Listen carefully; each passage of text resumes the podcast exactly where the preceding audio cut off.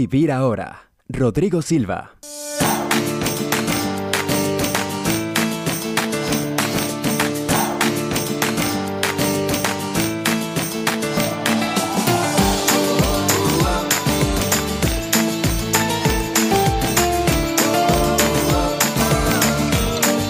Hola, ¿qué tal? Buenas tardes y feliz sábado.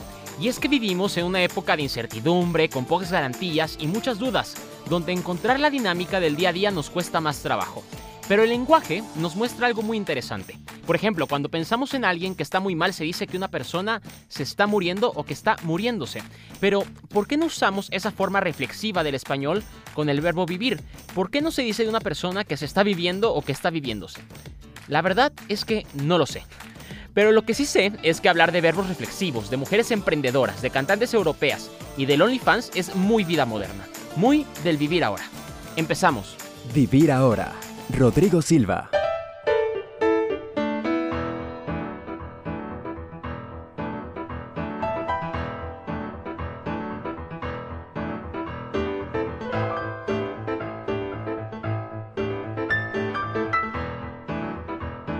Diseñadora, emprendedora, mexicana y veracruzana. Ella es Antara, que tiene una marca de bolsos y zapatos con diseños únicos. Para ella, emprender fue un camino que le está llevando al éxito. Antara, ¿cómo estás? Hola, muy bien, gracias por la invitación. Hola a todos los que nos escuchan.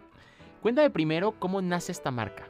Pues yo estaba estudiando este, la universidad, estaba estudiando diseño de moda y me quise incursionar más en la moda, en lo que estaba estudiando, haciendo pues pasantías o si veía que alguna persona que yo admiraba requería de un asistente y todo, yo me metía. Y entonces gracias a eso me empecé a meter al mundo editorial, a las revistas de moda. Yo vestía modelos para, para las editoriales, de ahí empecé a vestir artistas y, y me fui involucrando más en ese mundo y me di cuenta que sí había muchos diseñadores mexicanos de ropa, padrísimo, pero siempre faltaban como que los zapatos, casi no conseguíamos para para el tema editorial, porque en la editorial siempre, ajá, para las revistas, porque en las revistas siempre quieren cosas llamativas, cosas diferentes, y entonces sentí que, o sea, todos los zapatos eran más normales, ¿no? entonces yo sabía que ahí había como, pues, sabía que ahí había un negocio. Y eh, un día que estaba como más este, relajada un poco de, la... Seguía en la uni, pero este, creo que eran vacaciones y así. Regresé aquí a Jalapa, Veracruz, porque yo estaba estudiando en México. Y me senté y dije, bueno, quiero hacer algo con... Me acuerdo que tuve un trabajo y me pagaron, pues voy a decir el precio, me pagaron 7 mil pesos y de esos 7 mil invertí 5 mil en mi negocio, empezar un negocio de zapatos con artesanos de Veracruz, de aquí y así comenzó todo. Pero por ejemplo, mencionas la cantidad. Mucha gente piensa que tiene que tener la gran inversión para poder emprender. A ti te está yendo muy bien con tu marca de zapatos y empezaste con 5 mil pesos. Sí, por eso quería recalcar la cantidad porque justo siento eso, que muchos nos limitamos. Yo mucho tiempo también me limité a emprender un negocio porque sentía que necesitaba un poco más de capital, porque hasta en la uni varias veces me lo dijeron, que necesitabas tanta inversión para una marca pues padre, o sea, que quedara bien. Y entonces pensé que sentía que no llegaba el momento porque pues la verdad no tenía el dinero. Pero me aventé así, como dicen, a la Viva México y dije, bueno, pues a ver qué pasa, qué sucede. A lo Juan Escutia. Sí, sí, dije, bueno, mira, tengo cinco mil, los quiero invertir en algo. Esto, pues me gusta, me gustaría este, intentar. No sé si funcione o no. Y funcionó. Entonces, este, pues sí, fue una inversión pequeña, pero este, mucho esfuerzo que hemos tenido, que hasta la fecha el negocio sigue y cada vez levantándose más y cada vez más fuerte y ahora sí ya creo y ya sé que puedo vivir de una marca de moda, que muchos piensan que no pueden vivir de una marca de moda. ¿Y cuál es el secreto? El primero quitarse el miedo de que dices que no puede funcionar, ¿no? Decir, le voy a invertir con lo que tengo y buscar la forma, supongo, ¿no? Sí, claro. En mi, o sea, en mi experiencia, yo siento que pues el truco sí está también en la constancia, ¿no? En cómo seguir este, innovando, haciendo cosas nuevas. Y si ves que algo te funciona, siento que muchas veces dices, ya, ya está increíble, ya está funcionando. No, siempre es decir, o sea, saber que la moda y siento que muchos negocios es como, pues ahorita con las redes y todo vamos muy rápido, la gente siempre quiere nuevas cosas, se cansan de lo mismo, entonces siento que seguirle echando todas las ganas a tu negocio es un punto fundamental este, el arriesgarte, porque hay veces que siento que diseños la gente igual y no los va a aceptar y hasta los saco con miedo. Y luego hasta los que más miedo me dan son los que más este, tienen éxito, esos diseños. Entonces he aprendido en este transcurso en confiar en mí. En tu instinto en, como ajá, emprendedora. En el instinto.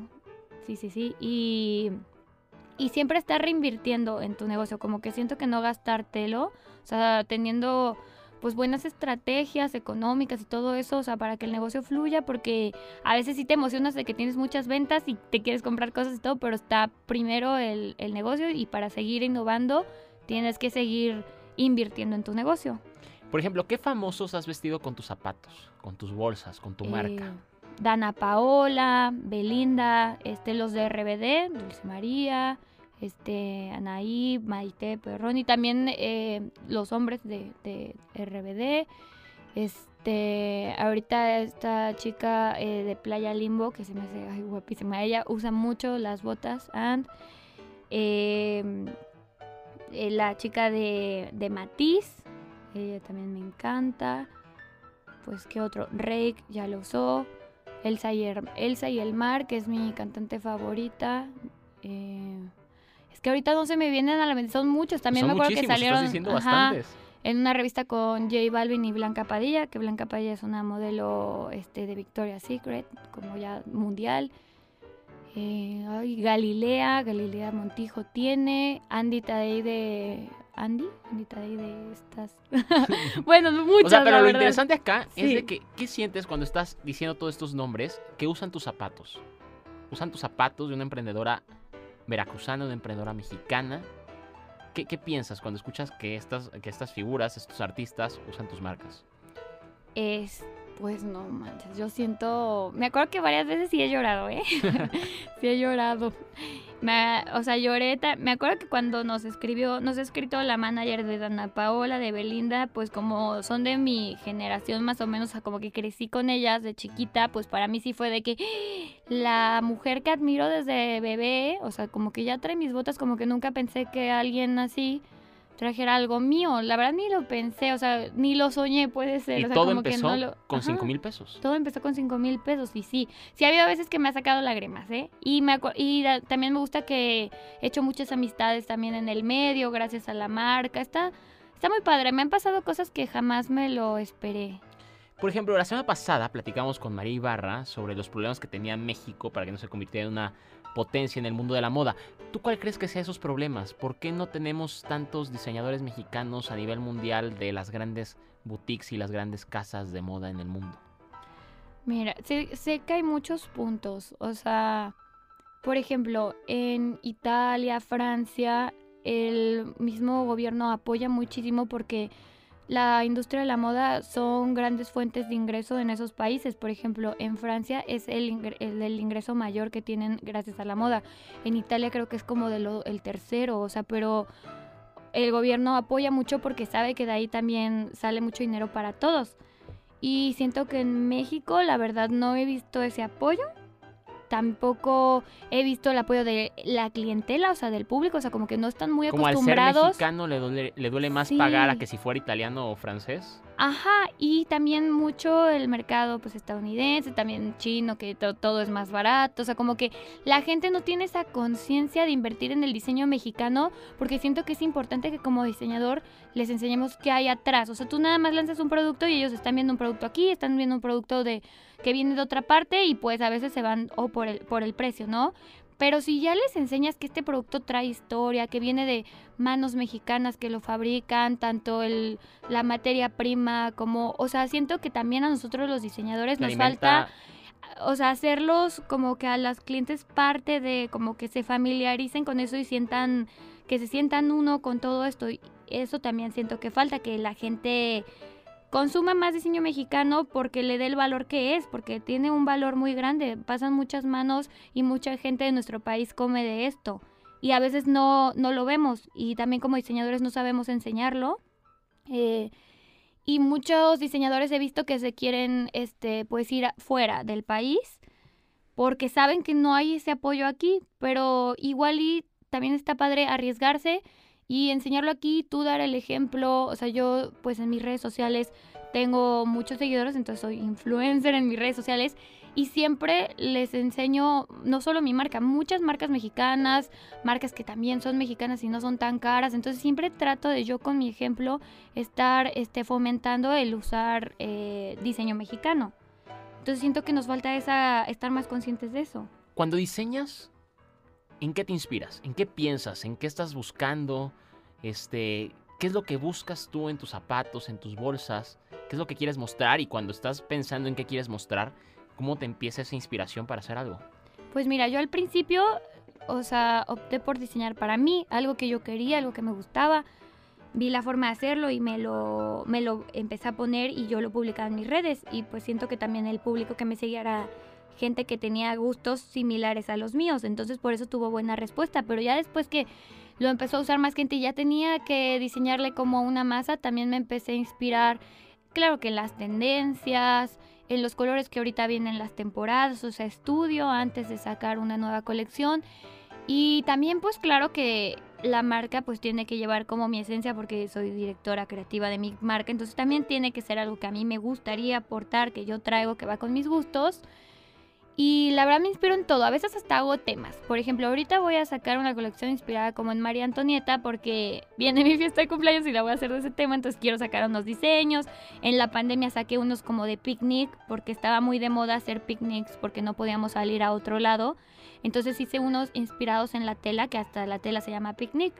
Y así me van pasando cosas a lo largo de mi día y son cosas que me van inspirando y me van dando ideas pero sí es de todo lo que me rodeo, hasta viajes, eh, todo. Estoy viendo en Instagram algo, como creo que es un todo y yo lo conjugo y saco un diseño. Y por último, ¿cuáles son tus diseñadores favoritos? ¿A quién tienes tú como que inspiración o a quién aspiras ser? ¿A dónde quieres llegar con toda la marca y a quién te quieres parecer con tu marca? Pues parecer en sí siento que nadie, porque eh, el ADN de mi marca creo que ha agarrado un ADN así propio y así... Es tuyo. Ajá, es mío. Pero a mí me gusta mucho el trabajo de Joana Ortiz, que es una diseñadora colombiana, que me encanta desde hace mucho. Creo que, o sea, por mucho tiempo, porque a veces me gustan mucho unos diseñadores y saca una colección que no va tanto con, con lo mío y ya digo, ah, me gusta, pero ahora me gusta más este. Soy súper volátil y cambiante, depende a qué están sacando pero la que lleva mucho tiempo gustándome es Joana Ortiz y la verdad que nada que ver con mi marca, es súper diferente. Es muy diferente, pero ella es ropa. Este, de mexicanos me gusta mucho Iván Ábalos, es muy bueno. Este, me gusta...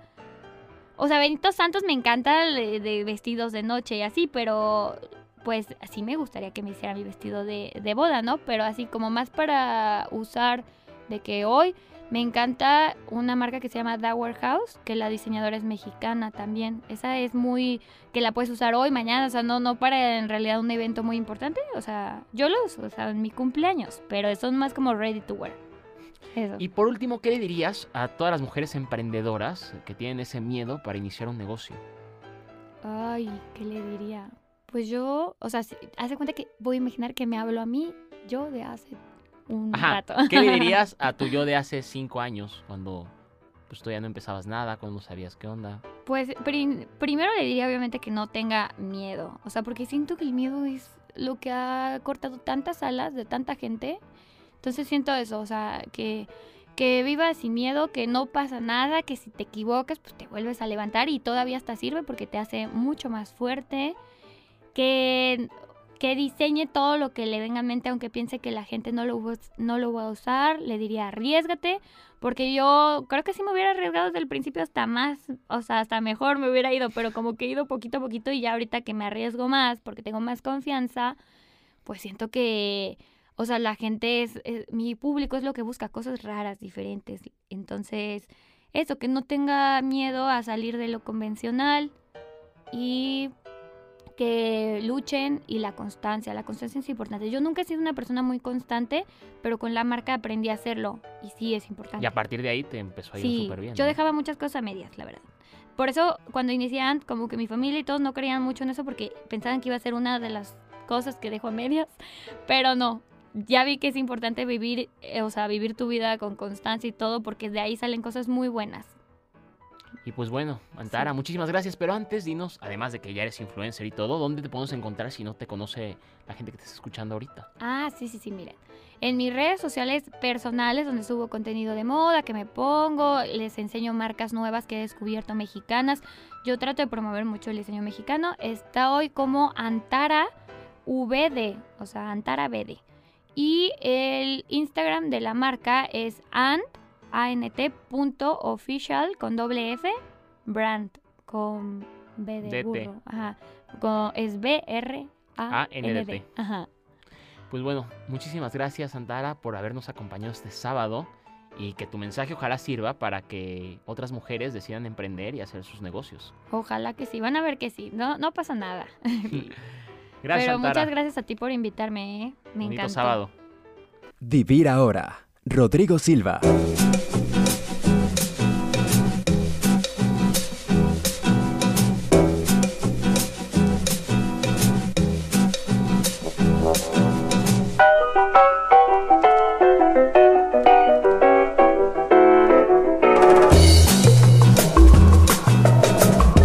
Liberación sexual y de las mujeres es algo que ha ido de la mano. Igual la liberación económica y que estos tres fenómenos se junten cuando hablamos de OnlyFans. ¿Qué es y para qué se usa OnlyFans? Es una página donde puedes subir contenido explícito y fotos en lencería o sin ropa que la gente paga por verlo. Y para platicar de ello, tenemos a una mujer que nos va a contar de su experiencia, de sus decisiones y de su aplicación en la vida. El que estés en OnlyFans, por cierto, no te convierte en una actriz de pornografía, ni mucho menos. Son mujeres que tienen sus pasamientos y que tienen una vida normal, pero que les gusta tomarse fotos y a la vez cobrarlas porque pues es lo más inteligente. Por ejemplo, Dari, que tiene 19 años, que estudiaba Derecho y ella siempre había querido poderse tomar unas fotos mostrando pues un poquito de más. Pero le daba pena, pero ahora con OnlyFans se siente empoderada y además lo monetiza, que es algo muy visto. Dari, ¿cómo estás? Muy bien, ¿y tú? Súper bien, ¿eh? Te digo, con el calor que hacen estas épocas y todo, pero disfrutando de un sábado, que el sábado pues siempre, siempre es mucho mejor y más hasta ahora. Pero cuéntame, ¿cómo abres este proceso de OnlyFans? Pues mira, fue algo complicado porque, no sé, siempre piensas el que dirán y así. Pero yo siempre había querido mostrar un poco más en mi Instagram, pero ya sabes, la familia, los amigos y, y pues no. Y gratis. y gratis, claro. Y se empezó a hacer como más viral esto de OnlyFans, cada vez había más TikToks, más este, publici- publicidad en Facebook y así.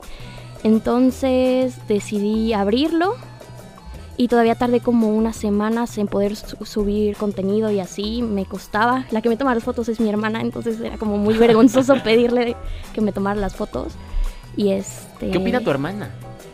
Pues ella es feminista, entonces hay ahí como un problema. Lo- me apoya porque pues soy su hermana, pero creo que está algo en contra. Es lo, es lo que vamos a comentar, pero en, pero en un rato. Pero sigues contando de cómo abres esto, cómo fue el proceso. Por ejemplo, además que tú lo publicitas un poco también en tu Instagram. Sí. ¿Cómo ha sido que tus seguidores de toda la vida, que te conocen y todo esto, pues ahora pues deciden pagar por verte con menos ropa? Pues intento no pensar mucho en eso porque creo que los primeros de suscribirse eran como amigos, conocidos de Claro. la escuela, no sé, un poco raro, pero pues ahí va. Y cuando ves a alguien que está suscrito a tu contenido, que obviamente tienes menos ropa y todo esto, Ajá. no te da pena saludarlo, no te da, o sea, ¿cómo es ese proceso, cómo es ese día a día de que alguien que conoces, que está suscrito, que te ve, que todo esto, pues después te lo encuentras en un día normal? Pues la otra vez me pasó y estuve un poco nerviosa, pero creo que son muy respetuosos, ni siquiera me saludó ni nada, o sea, nada más me sonrió y fue todo. Intento tampoco pensar mucho en eso, aunque igual es algo de mi contenido normal, lo que siempre he subido a Instagram, entonces no, no tengo tanto problema con eso. Por ejemplo, ¿tienes miedo después de que cuando seas grande o algo así, las fotos que puedas subir ahí te persigan? Pues sí, como pues estaba estudiando derecho, me preocupaba un poco que no fuera tomada en serio en algún punto por, por esto, pero pues creo que ahora es muy natural y creo que cualquier mujer puede hacerlo y no creo que sea un problema. Hablamos de las mujeres y de todo esto y pues cuentas que, por ejemplo, tu hermana es feminista. ¿Tú crees que esto perpetúa la cosificación de la mujer o que al revés, este, es una liberación sexual y es una liberación también del cuerpo femenino, ni siquiera sexual, sino del cuerpo como tal? ¿Podemos quitar esa pregunta? ¿Cuánto se puede llegar a ganar en OnlyFans? No nos digas cuánto ganas porque evidentemente puede ser, no sé, un problema o algo así, pero por ejemplo, ¿cuánto puedes cobrar? ¿Cuánto es lo que generalmente ganan? ¿Cómo es este negocio? Pues, ¿Cómo funciona? Creo que, creo que no es, no hay un límite para eso. O sea, depende de la cantidad de, de publicidad que te hagas, no creo que haya un, un límite. Eh, estaba viendo un TikTok de una chava y creo que está ganando un millón de pesos al mes. Al mes, un millón Sí. de pesos al mes. Sí, Bueno, yo ya acabo de encontrar nuevo oficio en este momento. Pero la verdad es que sí, o sea, al final de cuentas, si tú ibas a su- subir esas fotos con menos ropa a Instagram y gratis, claro, ahora lo puedes hacer OnlyFans y cobrando. exacto. Entonces ahí generas también una monetiza- monetización de lo que estás haciendo. Pero, ¿esta idea la hiciste por dinero o la hiciste por enseñar las fotos y que la viera menos gente? No, creo que, bueno, no, no me importaba la cantidad de gente que la vea, pero le comen, bueno, comentaba con la otra chava que me contactó que a mí siempre me ha gustado subir ese contenido. Me gusta mucho tomarme fotos, me gusta editarlas, me gusta verme. O sea, es como siento que son para mí, pero las comparto. Entonces, pues, mm, no sé. O sea, pero en, en general han sido todo el mundo muy respetuoso, nunca has Sí. recibido como algún insulto ni nada así No, medio nada. fuerte, No. nada que no hayas querido Todos mis suscriptores son muy amables, me, me- me comentan cosas bonitas, como que, oye, qué bonita te ves, ni siquiera nada vulgar ni nada, para nada. Entonces tu experiencia en OnlyFans, cobrando tus fotos, tomándote fotos, ha sido buena, ¿no? Es muy buena. El único problema es que, bueno, el que considero yo un problema es que como se hizo muy viral, creo que están subiendo la, la cuota de OnlyFans. Entonces sí me quita bastante porcentaje de lo que gano. Entonces no todo va para ti. No, el 20% se lo queda OnlyFans y al retirarlo se queda otro porcentaje. PayPal. Eh, no, uso otra plataforma que se llama Skrill, ya no tienen PayPal. Este, me quita otro porcentaje y luego mi banco para recibirlo me quita otro porcentaje y el cambio de moneda no es muy bueno. Sí, claro, es todo Sí, una entonces es todo un problema. Por eso decidí abrir también mi Telegram y creo que ahí me está yendo mejor porque pues el dinero va directo a mi cuenta bancaria y no sé, siento que es menos problema. Ahí nos cuentas luego cuando esté el SAT después de escuchar esto. No, no es cierto. Este, pero Eh, corte.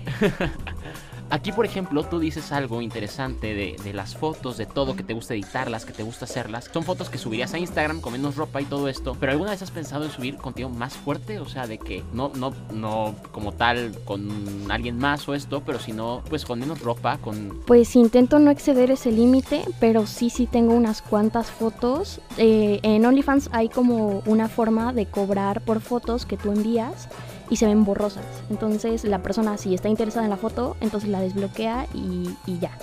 Entonces sí, sí subo toples, pero hasta ahí. Ese es mi límite. Y además, como decíamos, ganas dinero. Pero esto es algo muy interesante y es que, por ejemplo, de tu familia nada más tu hermana sabe. Mi mamá.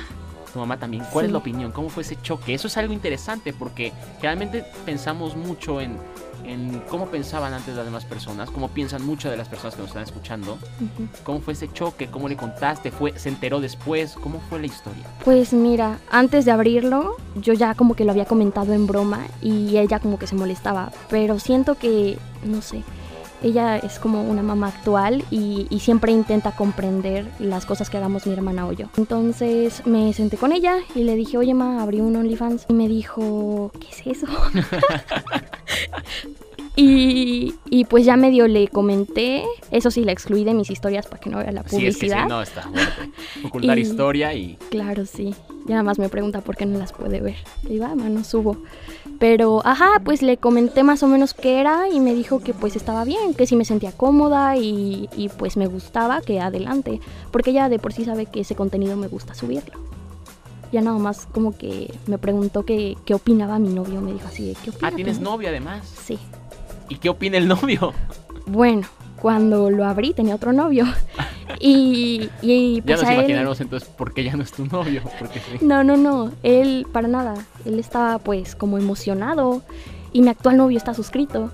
Ah, mira, todavía hasta te da... Sí, sí, me... Justo ahorita se le acabó la suscripción y me dijo que, que si le prestaba mi tarjeta para suscribirse porque no acepta la suya. Sí, Pero la verdad es que qué padre, o sea, que hayas encontrado ese apoyo en tu familia, en tu mamá, en tu hermana, en tu novio, y que además, pues, que hagas lo que te está gustando, pues, teniendo un dinero extra, porque evidentemente ahorita la pandemia ha sido muy difícil para mucha gente. así es, sí. Entonces, ¿tú recomendarías que otras niñas lo hicieran o no? Pues no, porque van a hacer competencia. Así es, mira, muy bien pensado, ¿eh? Mentalidad de tiburón, claramente acá. Pues muchísimas gracias, Dari, por acompañarnos este sábado. Gracias que nos cuentes una historia diferente, porque mucha gente no sabe qué es la aplicación. No, o los que saben, crean una historia que puede ser falsa, ¿no? O Que, sea, que de hecho al inicio eh, comentabas que era como una plataforma para subir fotos de mujeres y así, pero no es solo para eso, o sea, es cualquier tipo de contenido de valor. Hay gente que sube recetas de cocina, clases de inglés. No, sí, claro que lo he O sea, visto, pero sí. realmente los suscriptores que hay para las clases de cocina a para las fotos que pueden subir alguna niña, Bueno, pues, pues la diferencia es abismal, ¿no? O sea, se ha Sí. hecho viral la plataforma justamente por ese contenido que ofrece. sí. Pero bueno, Dari, muchísimas gracias Gracias por habernos acompañado este Gracias sábado. Y pues antes, obviamente, dinos cómo te encontramos en OnlyFans. Oh, claro, o Dari en tu Camare. Telegram también, o sea, lo que te convenga mejor. Es Dari Camare con Y. En OnlyFans. Sí, el link está en mi Instagram porque creo que no se puede buscar directamente. Sí, Entonces tu Instagram es Dari, Dari Camare, Camare. en Eh, Instagram y después. sí, todo. Perfecto. Gracias. Muchísimas gracias, Dari. Y pues bueno, seguimos escuchando más de Vivir Ahora aquí en Radio Más.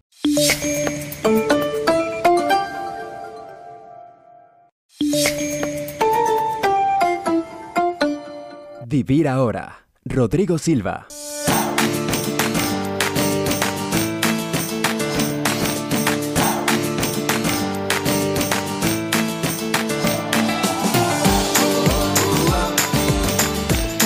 La música y la lectura sin duda nos lleva a lugares increíbles.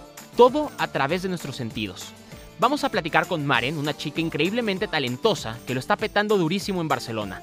Y con Valeria López, que cada dos semanas nos lleva de viaje a través de un buen libro. Pero antes me encantaría que tú y yo sigamos platicando a través de Instagram en arroba vivir ahora FM. O nos puedes enviar un mail a través de vivirahoraradio arroba gmail.com. Platiquemos, debatamos y descubramos cada sábado el vivir ahora. Vivir ahora. Rodrigo Silva.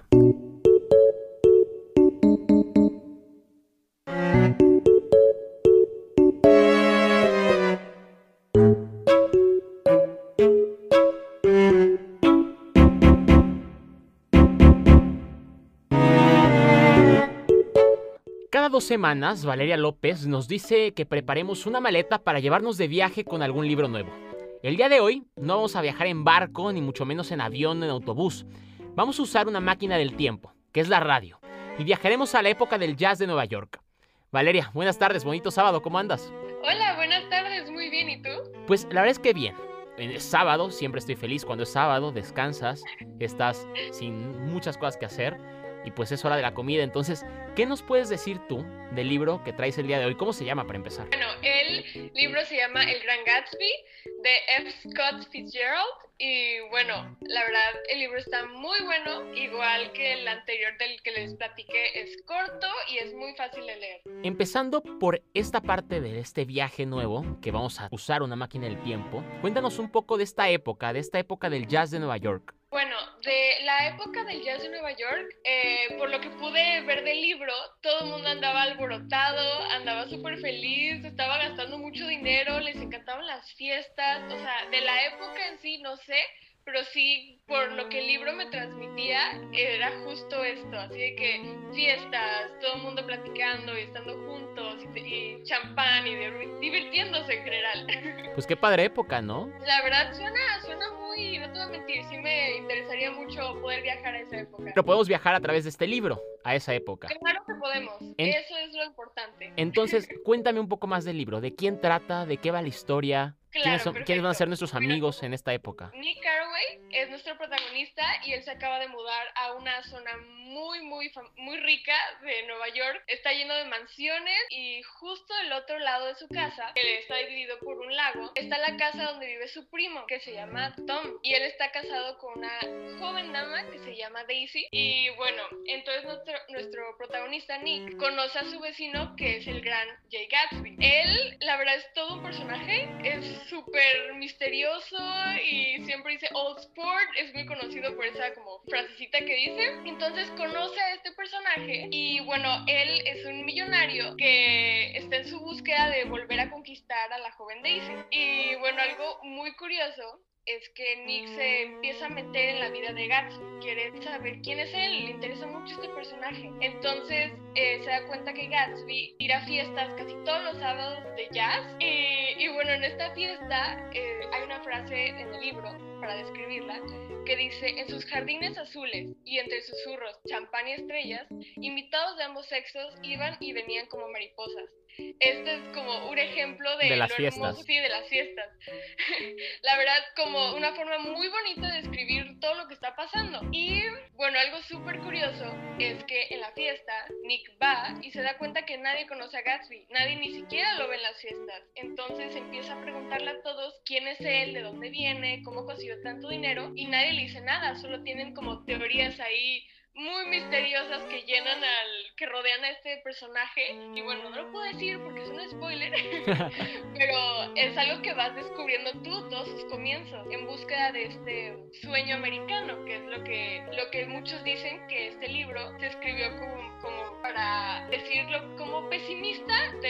sueño americano ¿no? Que tal vez ese sueño luego se convierte en pesadilla, ¿no? ahí es un arma de dos filos no Claro, y sobre todo, digo, lo podemos trasladar un poco a la época actual, que muchísima gente en México busca irse a Estados Unidos a encontrar ese sueño americano. sí y se dan cuenta que no es muy fácil No, fácil no es, ¿no? Pero al final de cuentas, pues las condiciones de vida y todo eso, pues a veces los hacen emigrar. En este libro, que justamente, como dices, que es conocido por su crítica pesimista sobre el sueño americano y que se puede leer entre, entre líneas, porque pues Gatsby está justamente buscando ese sueño, ¿tú qué puedes encontrar, o sea, en ese libro? ¿Es un libro para divertirse, para pensar, para, para que yo lo encuentro muy entretenido? La historia me dan ganas de leerla. Claro, el libro de verdad también, sé que lo dije en el anterior, pero también me lo acabé en dos días. y eso que Es me muchísimo. contuve, pero de verdad, o sea, no, no, no, es mentira. Es, A ver, eh, ¿cuánto o sea, tiempo a la semana, o sea, al día lees? eh, no sé, no lo cuento, No inventes, no, no, no, o sea, muchísimo más que cualquiera de nosotros, sí, sí. Depende del libro, luego hay unos que me aburren y puede ser como que una hora o dos. Pero ese libro sí me atrapó, estuvo padrísimo. Y, o sea, este libro tiene, tiene una forma de desenvolverse en el trama, como ya dije, con palabras muy bonitas, descripciones hermosas, que hacen de esta escritura de Fitzgerald que te llena de un ritmo envolvente. O sea, y tú no puedes parar, o sea, no puedes parar de leer porque tú quieres saber todos los secretos que hay detrás de cada personaje. Porque claro, no es solo Gatsby el que está escondiendo ahí cosas, cada uno tiene lo suyo y claro que quieres, quieres ver qué va a pasar con los personajes, todos sus, como sus sueños se van a cumplir, no se van a cumplir. Este libro te hace danzar entre fiestas de jazz, este libro te hace danzar entre fiestas de jazz. Personajes con pasados nublados de misterio que te intrigan página con página y que con el paso de los capítulos te adentras en un sueño de los personajes siguiéndolos hasta el trágico final del libro que te deja pensando, ¿es real el sueño americano? ¿Vale la pena realmente todo para este sueño? El libro me dejó con esta pregunta del típico sueño americano que muchos quieren y claro, cada quien tiene sus sueños, ¿no? Entonces, ¿hasta qué punto estás dispuesto a arriesgarlo todo, no? Y, y, bueno, claro, este libro me gustó mucho, los personajes son inolvidables y totalmente se lo recomendaría a cualquier persona que quiere un poco de misterio en su vida, ¿no? Además que lo que platicábamos el otro día es que es un libro que por menos de 100 pesos lo pueden encontrar, ¿no? Sí, en Gandhi fácilmente puedes encontrar libros, este libro desde 99 pesos, que de la última vez que chequé, hasta 400. O sea, hay un rango súper grande entre los precios. O en librerías y- locales, ¿no? Luego hay muchas librerías que venden libros usados o que venden este libros este, más baratos o ediciones más económicas y que seguramente este al ser un libro tan popular, porque eh, también este, lo que platicábamos es de que de esta novela nace la película, ¿no? Sí, sí, claro. Entonces pues lo podemos encontrar y todo esto. Este viaje, que pues ahorita viajamos, de, como decías, a la época del jazz de Nueva York, con tantas fiestas, con tanto pues derrochar y, y, y champaña y todo esto, nos puede ayudar mucho ahorita que estamos encerrados para encontrar una nueva forma pues de salir, ¿no? Y salir a través de un libro. Exacto, salir y sentir que estás tú en la fiesta. Te sirves una copita de vino para aprovechar la lectura, ¿no? Y ya Claro, champán, lo que quieras. Pues Valeria, muchísimas gracias por volvernos a acompañar a este sábado y seguramente en dos sábados más nos volveremos a escuchar y volveremos a platicar de algún otro libro que seguramente nos va a encantar como este. Yo personalmente este lo voy a leer. El otro, fíjate que me leí unas páginas nada más de la prueba que te dan en, en, en Amazon y no, no, no, no fui tan fan porque yo no soy tanto de, de historias de, de melodramas y así, pero, pero este me, me, me late mucho y te lo juro que lo voy a leer. Vamos, te vale. Pues muchísimas gracias Valeria, nos escuchamos el próximo sábado. Claro que sí. Gracias a ustedes. Vivir ahora. Rodrigo Silva.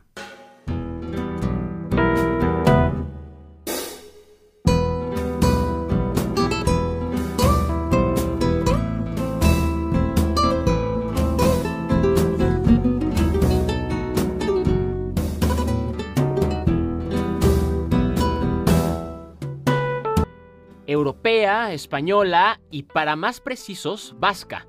Con 18 años y nacida en Bilbao, es una chica que tiene letras del futuro en música con unas vibes muy noventeras y muy indies también. Canta en francés, en español, en inglés, en euskera y en catalán. Además, que tiene un estilo único. Ella es Maren. Maren, ¿cómo estás? ¿Qué tal? Encantada, muy bien. Oye, ¿qué hora es allá en España? Ahora mismo las 12 de la noche. Imagínate nada más. 12 Y 25 en concreto. Imagínate nada más, te estamos este, casi, casi, pues que no puedas dormir a gusto, pero muchísimas gracias por estar con No, nosotros no desde pasa acá. Nada, no pasa nada. Quiero empezar ahora sí por el inicio de tu, de tu carrera, que podría ser cuando estás en La Voz Kids en el 2017. Yo siempre tengo esta duda, ¿cómo es estar en un reality? Pues la verdad es que para mí fue una locura porque yo nunca, nunca, nunca había ido a la tele. Yo tenía 13 años y yo escribía mis canciones en casa y me salió esta oportunidad como, como bueno, vamos a probar, ¿no? Y la verdad es que me lo pasé súper bien. En sí en el programa no tuve ninguna importancia porque mi cacho salió a las 2 de la mañana, am, pero la verdad es que como experiencia me lo pasé genial. ¿Y cómo descubres tu sonido? La verdad es que yo escucho tus canciones y es que no encuentro todavía todo lo que puedes proyectar tú en tus canciones. O sea, la forma en que lo haces y los sonidos y, y luego las letras. O sea, se me hace algo muy moderno, muy, muy genial desde la parte de, de la palabra que dice de genio, o sea, de genia. O- Esto, o sea, la parte de que dices, por ejemplo, tienes una canción que se llama Te invito a mi piscina para matarte, porque lo aclaras además. ¿Cómo, cómo, no refiriéndome a esa canción, cómo haces, por ejemplo, letras de ese tipo con la música que haces, con el estilo que haces? ¿Cómo lo encontraste? Pues yo creo que al final son como todas las facetas que tengo en mi cabeza y creo que cada vez soy más capaz de reflejarlas en las canciones. Al final yo tengo 18 años, ¿no? Entonces yo, yo todavía estoy como también descubriendo mi manera de escribir. Pero sobre todo creo que es eso, que cada vez en diferentes canciones plasmo diferentes ideas que puedo tener en mi cabeza, desde unas cosas mucho más serias a unas mucho más ah, pues, de broma, ¿no? Ah, entonces yo creo que es eso, que le intento buscar la lógica a las cosas que me pasan y de esa manera me entiendo a mí misma también. ¿Y desde qué edad sabías tú, por ejemplo, que el show business era lo tuyo? Pues yo siempre he sido muy teatrera, pero en realidad yo de pequeña quería ser bombera. Y con el tiempo, cuando empecé a escribir las canciones con 11 años aprox, ah, me di cuenta de que lo que quería hacer er- era esto, al final, escribir canciones, cantárselas a la gente y eso, y, y estar en un escenario. ¿Qué sientes ahorita en el confinamiento, que en España estuvo muy fuerte y muy duro, que no pudiste salir y cantar y hacer lo que hacías? ¿Pierdes cierta energía como artista? Sí, la verdad es que es complicado porque tienes que estar todo el rato reinventándote, pero llevamos ya un año en esta, en esta situación eh, nueva. Entonces sí que es muy complicado el no tener tantos conciertos, el no saber muy bien cuándo son las fechas correctas para hacer nada. Antes estaba todo muy claro, ¿no? Pues en verano se sacan canciones porque no tienen, y ahora es como que no se sabe nada y estamos como en stand-by todo el rato. Entonces, a pesar de eso, yo creo que este año para mí am, he dado unos pasos muy grandes, aunque estuviese en mi casa. Así que bueno, no me puedo quejar tampoco. Vives en Barcelona, pero eres de Bilbao, en Euskadi, pero siempre has querido vivir en. Francia. ¿Cómo viene todo esto de, de estar de, de nómada? Pues mi madre tiene una furgoneta y siempre hacemos viajes las dos en la furgoneta y sobre todo vamos a Francia. Entonces para mí mi sitio, mi sitio feliz es, es por allí, por el sur de Francia, ah, por el ritmo de vida que tienen, que es muy tranquilo, ah, los paisajes, así que cada vez que vamos allí es como el sitio de paz. La verdad es que son lugares muy bonitos, ¿no? O sea, pero, pero es interesante cómo todo el tiempo estás viaje y viaje y viaje, que supongo que esa es la vida de un artista y más como tú, pero es que. ¿no te cansas? No, me canso en casa, la verdad, ahora que estoy confinada. Es que sí, la verdad es que sí, encerrado es Ah, horrible.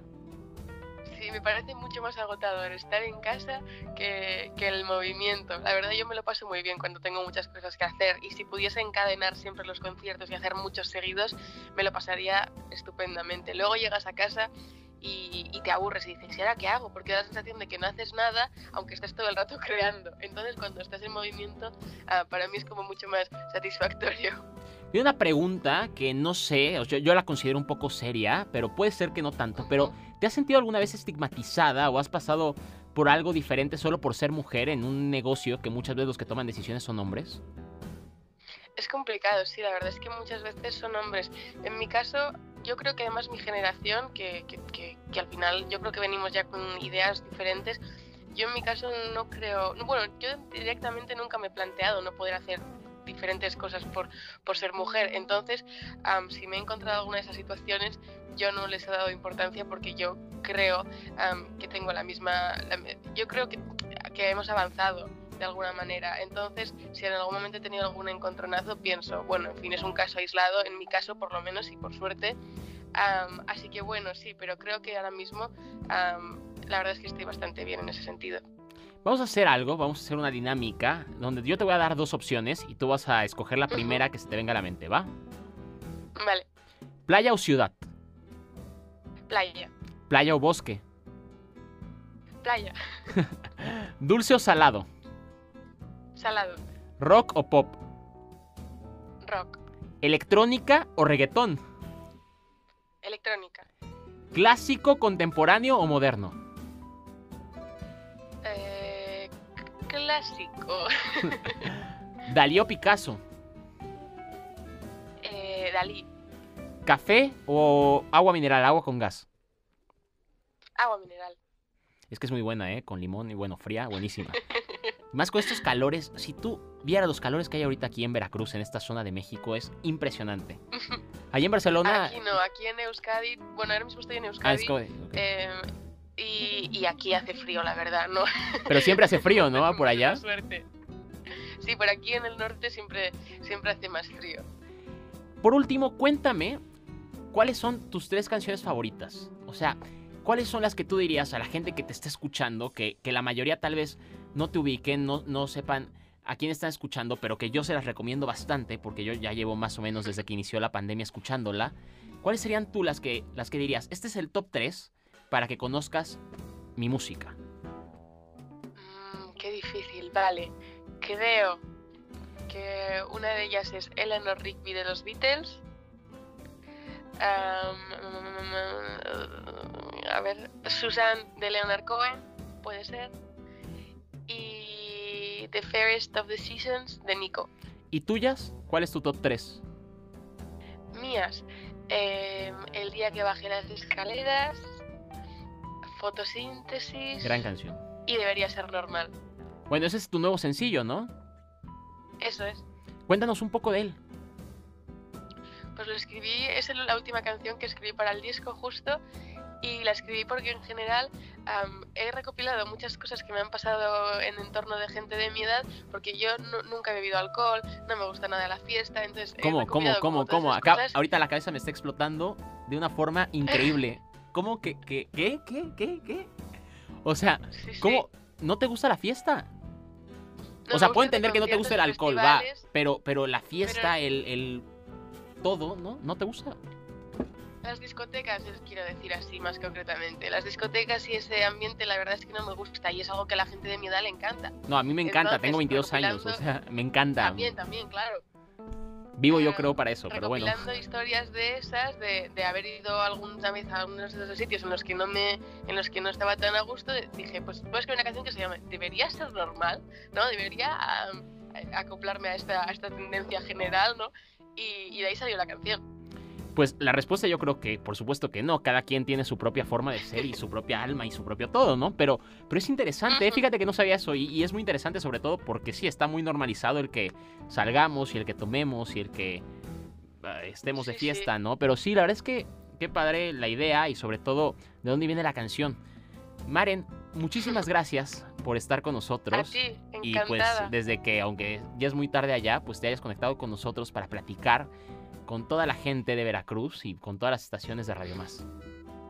Mil gracias, ha sido un placer. Gracias.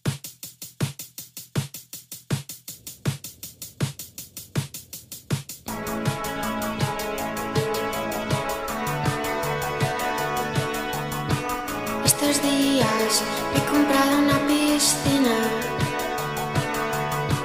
He invitado amigos que no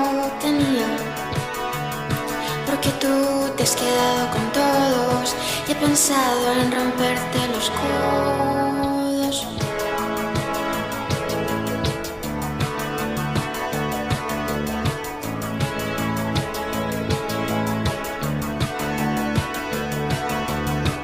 Estos días me he comprado una piscina. Si te invito, quizás ya no lo pensado que empiezo a odiarte. Lo he intentado,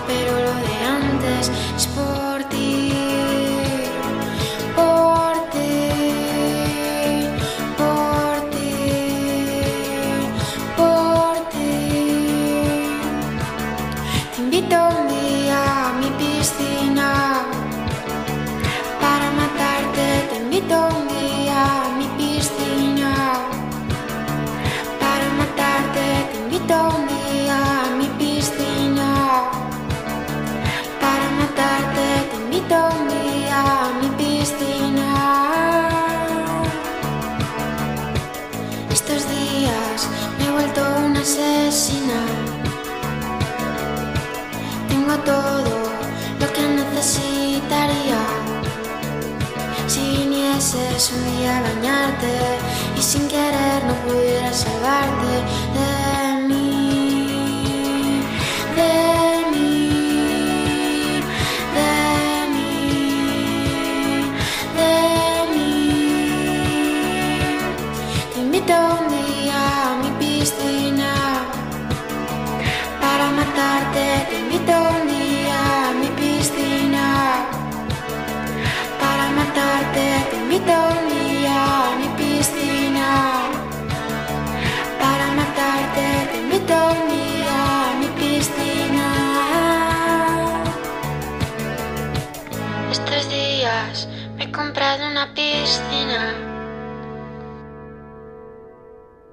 Vivir ahora. Rodrigo Silva.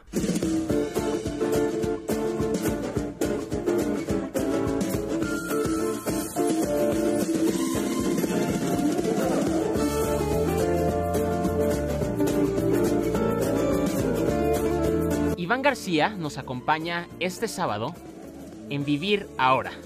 Iván, ¿cómo estás? ¿Qué tal? Bien, bien, muchas gracias. Primero, algo que me impresiona son 20 años en los medios. Y estos medios han ido evolucionando constantemente.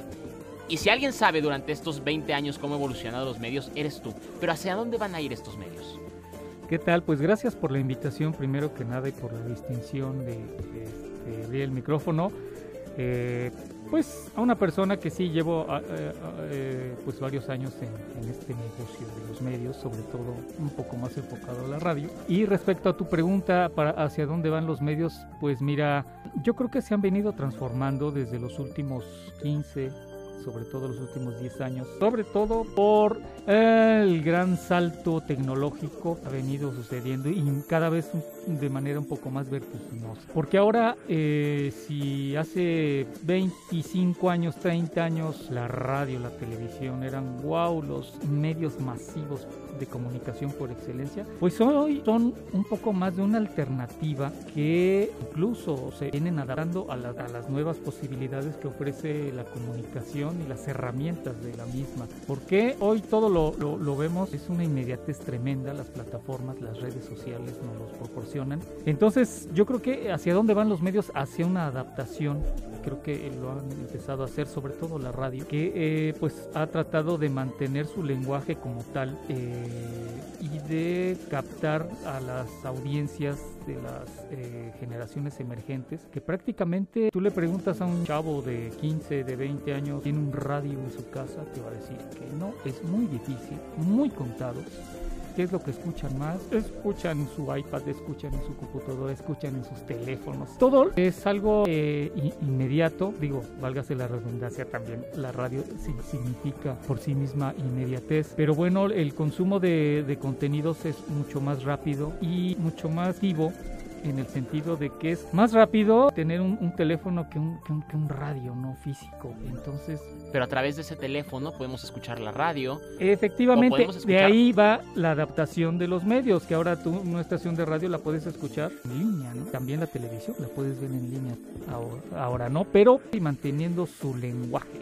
Y algo muy interesante es que, por ejemplo, en muchas estaciones este, en el mundo se están basando los contenidos no nada más a radio en línea, sino a los podcasts. Efectivamente, este, de hecho, es bueno diferenciar un poco el asunto de los, de los podcasts porque si bien es un lenguaje que se ha manejado como independiente. Realmente el lenguaje del podcast es o tiene sus orígenes en, en, un producto de radio, ¿no? Entonces, vuelvo a lo mismo, es parte del, de la adaptación, por ejemplo, que está teniendo la radio, como bien, como bien mencionas, todos sus contenidos, toda su, programación la puedes escuchar.